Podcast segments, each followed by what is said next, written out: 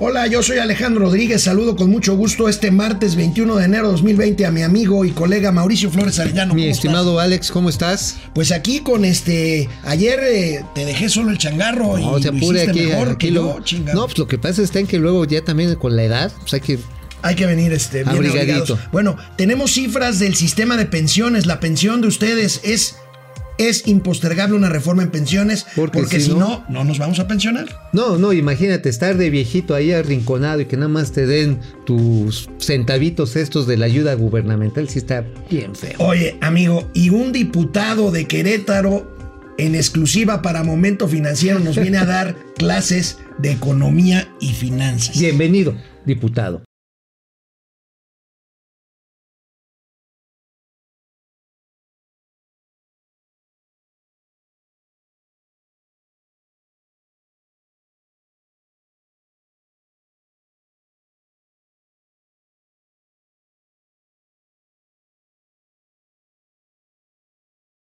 Ayer estuve en una reunión de las AFORES, estas asociaciones eh, para los fondos de retiro de la asociación, Asociación de Afores, eh, que preside nuestro amigo Bernardo González Rosas, y ahí hicieron un diagnóstico, hicieron un diagnóstico muy preciso sobre el tema del el sistema de ahorro para el retiro de las, de las pensiones. Hay propuestas, hay un llamado, hay un llamado a hacer ya una reforma que es inevitable. Ahorita vamos a ver por qué. Pero primero, amigo, ¿por qué no vemos los números generales del sistema de ahorro para el retiro? Este es un tema impostergable. Ah, claro, pues nada, nada más vemos el valor de los activos que hay ahí, es decir, el ahorrito que le van a uno reteniendo cuando trabajas en el sector formal, es decir, en el gobierno, trabajas en una empresa que te tiene de alta en el seguro social, en la FORE correspondiente. O que tú le metes dinero por tu propio mutuo propio, ¿no? Sí, sí, O sea, sí, tú sí, puedes sí. hacer ahorro voluntario. Es más, ya se puede hacer hasta por aplicación. Sí, ¿eh? sí, sí, mira.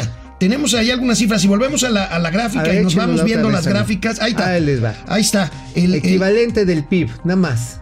El equivalente del PIB es el 16% del PIB, casi 4 billones de pesos y creciendo. Este es el saldo de las Afores, amigo. Y si el- vemos la siguiente lámina, existen alrededor de 23.4 millones de trabajadores activos en el SAR y ahí está la distribución, amigo. Finalmente, fíjate que aquí es interesante cómo ya también un segmento de población joven de 25 a 45 años, de 26 a 45, es decir, las dos barritas que están casi en medio, pues este, que son los que acumulan prácticamente la mitad del ahorro que se está generando. Bien por ellos, bien que ahora sí que abusadillos desde chiquillos que empiezan a guardar su lana. Ahora, ¿en qué invierten las Afores nuestra lana? Porque es, importante, es problema. nuestro dinero. No es dinero de las Afores, no es dinero del gobierno, no es dinero, es dinero de cada uno de nosotros. Y las Afores los invierten en esos instrumentos para tener los mayores rendimientos posibles. Fíjate que aquí los valores gubernamentales, estamos hablando de CETES en todas sus, en todas sus, este, pues ahora sí, sus plazos de vencimiento, de corto, de largo plazo, e instrumentos de sobre todo a 10 o 30 años, lo cual está bien, pero evidentemente esto se hace con la finalidad de garantizar la seguridad de los activos ahí invertidos, es decir, inviertes en papeles del gobierno, tienes una menor tasa, pero lo tienes seguro.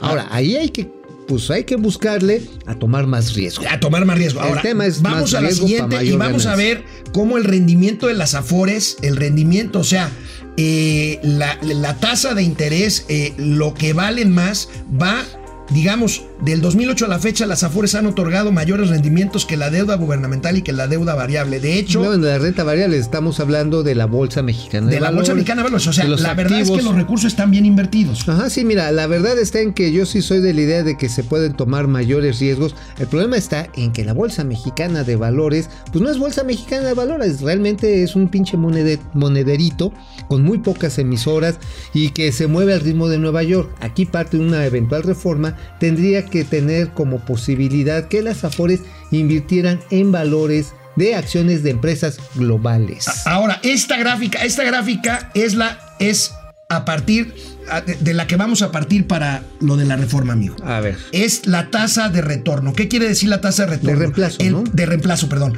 El el porcentaje de tu último salario con el que te vas a jubilar. Actualmente, No, pues, bajo las condiciones, si ustedes nos, si nos jubilamos ahorita, tendríamos menos del 30% de nuestro salario de pensión. No, pues te Eso vas. es nada. No, pues te vas a. Ahí están a otros países, sí, Te vas a exactamente. chillar a tu casa. Es decir, si ganabas 30 mil varitos, te van a tocar como 10 mil. Por Pero, no- eso- pero en otros países, ¿sabes cuál van a poner? Porque creo que esto es Si la volvemos a poner, ver, por favor. A ver, chamacos, háganos caso, pélenos. Porque hay países donde la tasa de reemplazo, Arabia, bueno, Arabia Saudita. Bueno, ahí bueno, sacan petróleo. Pero, pero para compararnos con alguien que sí nos podemos comparar, como dice el señor presidente, vamos a tener un, un nivel de sistemas de salud tipo este danés, como Dinamarca, Sí. tipo nórdico Holanda, pues son tasas de reemplazo del 80% más menos 90% o español para no vernos tan ambiciosos es decir si tú ganabas 30 mil pesos tu último salario con suerte bueno no con suerte en promedio te vas a estar retirando como con unos 25 mil Esta es la razón, amigo, por lo que el presidente de la Mafore, nuestro amigo Bernardo González Rosas, hace un dramático, diría yo, llamado a hacer de una vez por todas la reforma. A ver. Y ahora sí, señores y señoras, se nos acabó el tiempo. Este es el último año que tenemos para llevar a cabo una reforma que permita mejorar estos parámetros y sobre todo evitar que los primeros jubilados de la generación Afore, que lo podrían empezar a hacer a partir del próximo año, se lleven pensiones que no son suficientemente buenas o que no les garanticen un retiro digno. Lo sabemos desde hace muchos años, mucha gente lo ha dicho, la mayoría de los que están aquí lo conocen bien y a veces parecimos un disco rayado, pero ahora sí se terminó el tiempo. Este es el año en el que tenemos que hacer una reforma como Estado mexicano para reconocer la necesidad que van a tener los trabajadores en nuestro país en caso de no llevar a cabo esta reforma. Les agradezco Amigo, esta reforma. bueno implica por un lado mayor ahorro voluntario Mayor ahorro voluntario. Eso que ni qué. Una, duda. ahora, ¿para cómo incentivas el ahorro? Pues que ya no te metan en broncas con, con los impuestos. Hoy, por ejemplo, tú nada más tienes posibilidad de meter 80 mil pesos anuales como libre de impuestos. Nada más. Si quieres meter algo más, pues te cobran el impuesto sobre la renta, el ISR, sobre el rendimiento que genere. O lo tienes que agregar como ingresos acumulables en tus declaraciones. Pues por supuesto que nadie va a meter si tiene ese dinero 80 mil pesos a lo largo del año. Es decir, pongamos tú que recibes una herencia, ¿no? Que tienes un tío multimillonario y que agarra y te dice, mira, mijo, la cosota que te voy a dejar una casota, Ay, sí. ay, ay, una ay, casota, a ver. Y vendes un, bueno, No, te no, dejan no. el avión presidencial. No, pero antes, a, a ver, ahorita antes de ir a corte, por favor, Ay, señor productor. No seas este- chillón. A No, ver. no, no, no, no. A ver, bueno, ahorita, te dejan una casota. ahorita regresamos. A ver, amigo, ya compórtate serio. Estamos hablando del Pues futuro por de eso, a todos ver, los por trabajadores. eso te dejan una, te, dejan una hacienda. Ya, Ok. ya, dejan una hacienda con todo y caballo percherón Ajá. para que te dé gusto. Bueno, ahí tú lo que tienes la posibilidad de lo monetizas. Si lo quieres meter a un fondo de retiro, pues no lo puedes meter. No, porque te agarran y te cae. Ahora, yo los sí te, yo sí te quiero decir algo. No nada más son las aportaciones voluntar- eh, voluntarias. Ese es uno. Esa es una. La otra son las aportaciones obligatorias. Actualmente las, las, aportaciones obligatorias son del 3.5% entre el trabajador y el patrón. No, pues. Y hay que llevarlas hasta casi 17%, un poco más de 16% para aspirar a tener una pensión digna. Ahora, pero ¿cómo le sacas si ya de por sí ahorita que están subiendo el jitomate, el limón, el bistec, el pollo, todo eso está subiendo de precio? Ese es la gran, ¿Cómo el gran reto. A ver, mucha gente dice, puta, llego arañando la quincena. ¿Y cómo es que me vas a retener el 8%? Y tu patrón te va a decir, oye, güey, apenas te alcanzo a pagar la quincena y quieres todavía que le meta Pero mira, otra lana. la novedad, amigo, ver, es que la Esa es la propuesta gran- de ayer, la gran Bien. novedad es esta. A ver, vamos a ver. Bien. estamos proponiendo en una posible reforma es que los trabajadores puedan acceder a la pensión mínima garantizada con menos semanas de cotización. Es decir, que a lo mejor, y este dato se puede discutir, ¿no? Pero a lo mejor que desde 750 semanas de cotización, son aproximadamente 12 años, ya puedas tener acceso a la pensión mínima garantizada, no al 100% de la pensión mínima garantizada, porque evidentemente pues, no has cotizado las horas suficientes, pero sí quizá a un 80%, un 60%. Esos datos se tienen que estimar evidentemente con eh, cálculos actuariales que hagan sustentable esta, este cambio. Pues, este es, amigo, estás malito, ¿verdad? No, es que con el friecito se me afloja el mocasín. Eh, yo creo que aquí, aquí es la gran novedad. Están proponiendo las Afores reducir el número de semanas de cotización de 1250 a 750 para poder pensar en una jubilación. Esto, amigo, con una combinación de mayores aportaciones, puede llegar a una pensión mínima garantizada que puede ser más o menos un poco más del salario mínimo que igual y no resuelve un problema, pero puede mejorar la perspectiva como está ahora. Bueno, sí, no quedar como un viejito desamparado que tiene. Bueno, por ejemplo, ¿sabes qué? Ahorita con lo de las bolsas de plástico, es una pena agarrar y ver a los señores de la tercera edad que pues nada más mueven las cajitas en los supermercados, ya no tienen las bolsas donde, donde embolsar, pues emplayar, a veces te ofrecen una cajita y tratan de con sus pocas fuerzas arrimarte la mercancía. Híjoles, la pregunta es, ¿qué te tuvo que haber pasado o qué no tuviste que haber hecho en la vida pues para que hayas terminado de cerillito a tus 70, 75 Aquí años el, supermercado. Es doloroso. ¿eh? el llamado a hacerlo rápido es porque el año que entra se jubila la primera generación de quienes están exclusivamente bajo el régimen de Afores. Son aproximadamente 41 mil trabajadores que podrían el año que entra pedir ya su jubilación. Representan solamente el 0.6% del total. Pero con el 10% de ellos te arman un mitote a nivel nacional. Entonces, este, habría que ver ahí. Yo creo que el llamado a la Mafor es muy relevante porque acuérdense lo que está pasando en otros países en donde tratan de subir la edad de jubilación, cosa que no se está planteando en México, y se arma el borrote Francia, en las calles, ¿no? Francia. es uno de estos casos. Eh, Chile, un país que te gusta mucho comentar. sí. sí, pues siempre lo, a ver, siempre estás comentando el caso chileno. bien. Ajá, bueno, ya me agarraste la onda entonces, ¿no? A, ver. entonces ahí está, qué bueno. Ay, ay, ay. Bueno, bueno, la cuestión está en que otros países cuando intentan aumentar la edad de jubilación, la gente se pone cranky. Ahora, sí. Mm, yo creo que también el aumento de la esperanza de vida nos hace más útiles más tiempo. Y ese es un reto tanto para los que vamos envejeciendo como para los que están creciendo, para los chavos. ¿Por qué? Porque de repente llega un muchacho entusiasta de los 40 años, un muchacho, ¿no? Ahorita los millennials que me están viendo, a veces este está ya realmente bien chaborruco, ¿no? Pero bueno, llega un chavo entusiasta de 40 años hacer, él quiere ser el director de la compañía en la que trabaja. El único problema está en que el director que está en funciones tiene 70 años y probablemente va a estar otros 10 años. Ay, bueno, Ese, es un gran conflicto laboral y de jubilación que se está dando no solamente en México, amigo, se está Bueno, amigo, un diputado de Morena en Querétaro se llama Alberto Ruiz Olaez. Olaez, ¿eh? No Olaez, como nuestro productor. Olaez, tú no tienes nada que ver este con esto. Es, es Pidata. Este diputado nos viene a dar lecciones y ya sabe, ya sabe cómo vamos a pagar la deuda externa. A ver,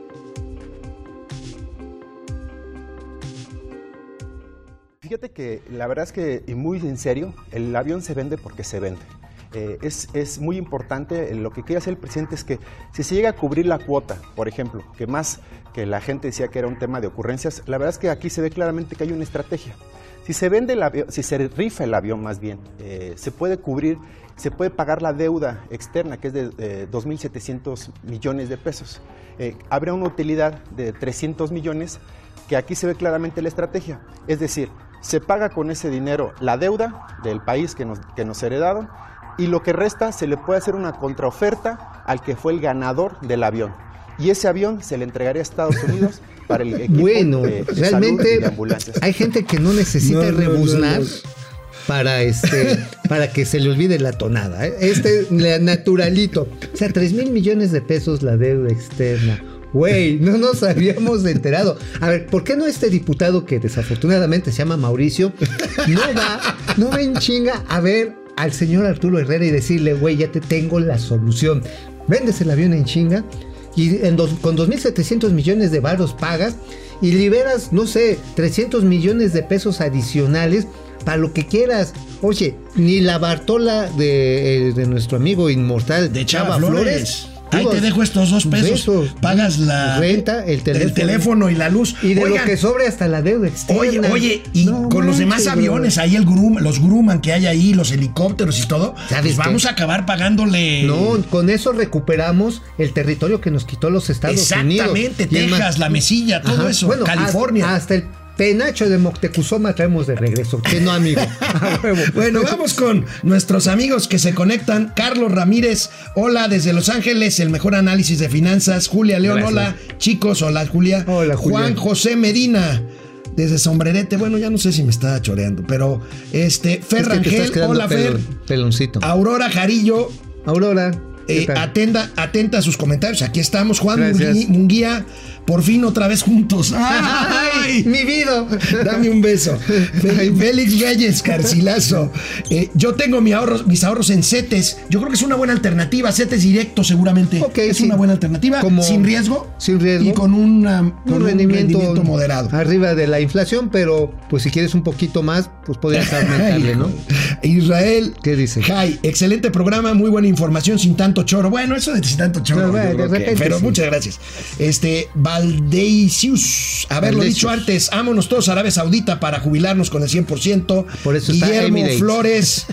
eh, a largo plazo los sets no son la mejor recomendación. Bueno, Sí, vamos a ver. debe ser una diversificación de riesgos y y regresamos a Davos, Suiza. Ah, chiriones. Ayer, amigo, te estuve viendo desde allá donde estaba en las Afores y vi que reportabas, que reportabas el inicio del Foro Económico Ah. Mundial y la reducción en la expectativa de crecimiento del Fondo Chale. Monetario Internacional sobre Oye, pero. ¿sabes quién sí fue? ¿Quién? Fue la secretaria Graciela Márquez, estuvo. Graciela Márquez, sí, Graciela Márquez, Graciela de, de Márquez. Secretaría de Economía. Ah, la que negoció el, el Temec. Sí, eh, bueno, no, no fue este Ebrad. Ay, entonces no sé. O bueno, ¿quién lo negoció? Ah, no, ya sé quién lo negoció. Sabe. No, Donald Trump. No, bueno, ok. Porque bueno que fue, fue Graciela Márquez y justamente Graciela Márquez fue y la explicación que da de que fuera ella como secretaria de comercio es que uno de los propósitos de un foro como el de Davos es atraer inversión extranjera. Pues ¿qué creen? En el inicio del Foro Económico Mundial, la empresa está muy prestigiada de análisis financiero y de análisis de riesgo Price Waterhouse Company de plano, de plano nos sacó a México de la lista de los 10 destinos más atractivos para la inversión productiva. Así lo consigna esta encuesta, no se ve muy bien, pero en la primera, en la, en la, en la lista roja, México, México estaba en el más bien en la amarilla estábamos en el 2019 en el lugar 9 Ajá. como, como más atractivos y ahora ese lugar nos lo quitó Brasil y desaparecimos de la lista. Totalmente estamos fuera del top 100, del top 10, perdón, top Del 10. top 10. Este, obviamente hay que checar bien la lista. Yo no he tenido la oportunidad de checarla, pero les prometo así con mi Pues ahí está, palabra de Estados Unidos, China, Alemania, India, Reino Unido, Unido, Australia, Australia. Japón, Francia, Brasil y Canadá. No Así de estamos. sencillo, ya no estamos. Estuvimos fuera en 2017, regresamos en 2019. Este, y por supuesto, esto tiene que ver con ya los llamamientos que ha hecho tanto el Consejo Ejecutivo de Empresas Globales. Ya hemos visto lo que ha estado diciendo el Consejo Coordinador Empresarial. De señores, se está generando un ambiente hostil a las inversiones. Ahora, Anuncios, puta, ha habido, pero como hostias. Anuncios ha habido como hostias en la misa. Y que si la foto, y que si el compromiso, y que si los privados, y que si la infraestructura. Pues la lana no ha caído. La lana no ha caído, y como, dicho, como dijo Don Teofilito, si las cosas siguen igual, Ni no va, a caer, no va a caer. Es más, porque te- el panorama es crecimiento cero, políticas inciertas, Bueno, inseguridad. Te, te digo algo. Este 31 de enero va a haber otro evento Sí. allá en Palacio Nacional en la que se va a decir, ¿te acuerdas de un formatito que les platiqué que andaba por ahí circulando la oficina de la presidencia? Sí, sí, sí, Bueno, sí, sí. por sectores llamándoles a que fueran juntando su información para hacer un anuncio que están anticipando. A ver, ¿qué proyectos tiene usted, jefecito, para que podamos anunciarlos en la Ajá, sí, mañanera? ¿Cuántos empleos va a tener? ¿Cuánta va a ser el impacto social que va a tener? ¿Qué porcentaje de insumos nacionales? El caso, amigo, es que hoy se está dando a conocer que oficialmente 2019 es el año con más muertes violentas en México en su historia. Fíjate que Claudia Cañez- 35 mil. Tenemos, ¿Tenemos qué? tenemos la primera plana economista ver, que, resume. Ahí está. Lo que decíamos, México sale el top 10 de países más pues atractivos qué para resumida invertir. nos pusieron, ¿eh? Híjole, qué horror. Qué resumida Seguridad, políticas inciertas, inseguridad, cambio de planes, cambio de políticas, cambio de O- condiciones bien- contractuales. Bueno, y al mismo tiempo muerte lenta a algunas reformas, como ha sido el caso de la reforma energética, que por cierto, interplatanaria, exclusiva. Hay ocho empresas generadoras de energía limpia que tienen amparos puestas contra la reforma que hizo la Comisión Federal de Electricidad. Obviamente a petición de ella la hizo la Comisión Nacional de Energía, la CENACE de Seguridad Energética, pues este, pues para que entraran en la matriz para los certificados de energía limpia, entraran las plantas viejas de la Comisión Federal de Electricidad, lo cual ha desfondado el mercado de estos certificados de energía limpia. No son los CEL, no son los celulares, como dijo un integrante de, la de la Comisión Reguladora ah, de uno Energía. De los aspirantes, ¿te uno de los aspirantes, bueno, que quedó finalmente ahí. No, estos certificados son como los bonos, son como los CETES, son como los bondes. Bueno, pues el mercado se ha caído, le ha generado minusvalías a los tenedores de bonos y a los desarrolladores de estos proyectos y hay ocho empresas internacionales que ya iniciaron amparos. Aguas nos pueden llevar a controversias internacionales. Entonces, obviamente, la señal que estamos mandando para afuera, pues es que aquí, pues como somos bien chidos, no la hacemos así nosotros solos. Una pregunta en Facebook, amigo. ¿Tuvo que ir el presidente a Davos? Mm, yo creo que sí. Bueno, eso es lo que estamos preguntándole a nuestros amigos. Yo, creo, que, sí. Yo creo que debe haber ido. Yo creo que debe de haber sido, de haber ido. Bueno. Aunque era una bronca. Imagínate, tienes que agarrar el avión de Interjet a Dallas. Tú has ido a Dallas, ¿no? Bueno, y de Dallas te vas a, Chicago. ¿Y por qué no, no. O a Chicago directo, o a New York, y luego te cruzas el charco en uno de bajo costo, en un vueling. A Zurich. A Zurich. Y luego de ahí tomas un camioncito. Un camioncito en el tren. A Davos. Llevas. Pues sí, ya cuando llegas, pues ya se acabó el foro. Bueno, por si nos faltaran malas noticias, hoy el INEGI reportó el cierre de diciembre de empleo. De empleo, eh, y bueno, vamos a ver cómo se ve la tendencia se ve la tendencia a la baja al cierre de diciembre, como se puede ver aquí en la gráfica. Ahí se ve la jorobita al final y para abajo. La tasa atrás, los fielders. Pero bueno, vemos una reducción de la tasa de desocupación es un poquito menor, 3.1% a diciembre. O sea, si hay una reducción. Obviamente esto pues no es como para ponernos a festejar. Ah, qué bueno, ya te voy a decir Lord Molecula. No, ¿qué este. pasó? No, no, Lord Molecula te hubiera dicho. A ver, vamos en cachito completa, papá. vamos a ver, este, vamos a ver la, tabla, que siempre comentamos. Ahí la tienes, amigo. La tasa de participación, tenemos un aumento de 0.7% respecto al año anterior. La tasa de desocupación abierta baja 0.5% y 0.3% esto en relación a noviembre. La tasa de sub ocupación también tiene una reducción, sin embargo, fíjate, esto es muy importante. La tasa de informalidad laboral sigue siendo muy alta, 56.1%, pero tiene una reducción de 0.8%, esto en relación al año anterior. Eso es una buena noticia. Claro, ¿por qué? Quiere decir que más gente que seguramente trabajaba de manera pues, sin prestaciones en ciertas compañías, las inspecciones del Instituto Mexicano del Seguro Social están obligando, están obligando a que los registren, lo cual es bueno. Amigo, y aquí el quién es quién, como dice el presidente, el quién es quién por estado en cuanto a empleo. Ahí tienes las tasas más altas de empleo, Coahuila 4%, Ciudad de México 5.2%, Tabasco 6.4%. Ojo, Chairos, no digan que está más alta la de la Ciudad de México porque somos más. No, no, no, no. Esto es relativo, conforme o relacionado con la, población. y ahí tenemos Tabasco 6.4%, amigo. Lamentablemente y con todo y que allá en Paraíso, que es el municipio adjunto a lo que es el este este lo, que va a ser la nueva refinería de Dos la refinería de Dos está generándose más actividad económica, pero nada más en la zona, ¿eh? Entonces, este así como de que los grandes proyectos de infraestructura van a ser los que están detonando el empleo. No, necesitamos inversión privada, nacional y extranjera. Es la que está caída hasta el suelo. Es la que se necesita con urgencia y se necesitan los mensajes urgentes y las acciones para que se concrete. Certidumbre, confianza son las palabras que hasta ahorita lamentablemente no aparecen en este escenario. Bueno, pues terminamos este momento financiero. Nos vemos mañana, amigos y amigas, aquí con Mauricio Flores. Mauricio. Amigo, así, vivido. Ya regresamos.